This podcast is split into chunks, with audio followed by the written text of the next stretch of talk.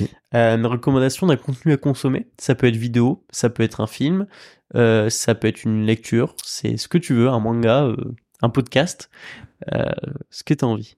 Il peut y en avoir plusieurs si Ah. t'hésites entre certains. Il peut y en avoir plusieurs. Je vais commencer par le livre. Le livre que je conseille, c'est Destruction massive de Jean Ziegler, qui est un livre sur la fin dans le monde, euh, qui est un livre qui est assez détaillé, qui contient pas mal de chiffres et aussi euh, pas mal de réalités concrètes qu'on n'a pas forcément en tête. La fin euh, FIN ou La fin AFAIM. Oh, FN. Voilà. Ok. Donc c'est un truc euh, très terre à terre, euh, aucun rapport avec le manga, mais c'est vraiment quelque chose qui, euh, qui moi personnellement m'a marqué euh, et je dirais peut-être a changé euh, ma vie, en, en tout cas au moins en partie, Euh, parce que voilà, il n'y a pas que il y a pas que le divertissement dans la vie, il faut aussi euh, aller voir d'autres choses et voilà, je pense que c'est je pense que c'est une lecture qui est assez salutaire et que tout le monde devrait avoir. Trop bien. Ensuite, sur une note un peu plus joyeuse, on a le film The Strangers, qui est un film coréen, qui en fait joue un peu avec le spectateur. Euh, c'est un super super film. Quand on parle de film coréen, généralement les gens vont te citer Parasite, Dernier Train pour Busan, etc. C'est un tout autre genre et c'est euh, un des rares films qui a réussi à me déranger profondément. Euh, où je me suis dit oula c'est c'est pas ce que je regarde, c'est pas normal. Voilà Parce que genre c'est malsain?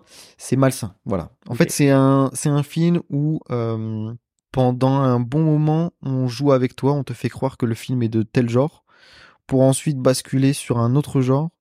Et il joue aussi avec toi dans l'intrigue, où on te fait croire quelque chose, et ensuite on te fait croire l'inverse, pour ensuite réarriver à une Tu autre sais plus conclusion. te positionner.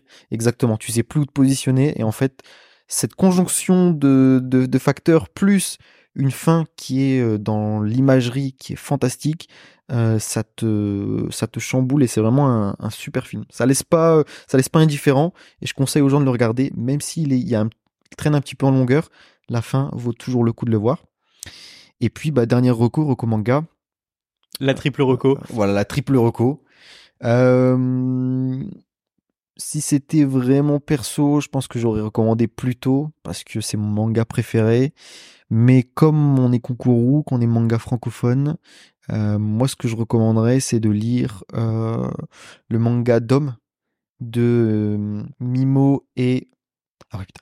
Ouais, donc le manga Dom de Mimo et William. Euh, donc Mimo qui est au dessin et William au, au, au scénario. Euh, c'est assez dur de rentrer dedans parce que le premier tome est assez daté. Euh, le niveau de dessin était pas était pas terrible à l'époque, mais franchement, à partir du deuxième tome, ça devient un monstre en dessin.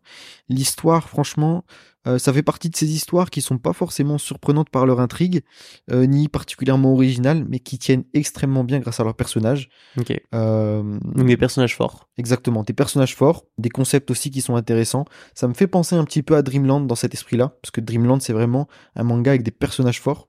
Euh, et je trouve que Dom en fait ça s'inscrit vraiment dans la lignée Dreamland et euh, c'est un super manga je recommande à tous de le lire. C'est dispo je crois sur Manga Draft. Ok. Donc euh, voilà, c'est c'est ma reco.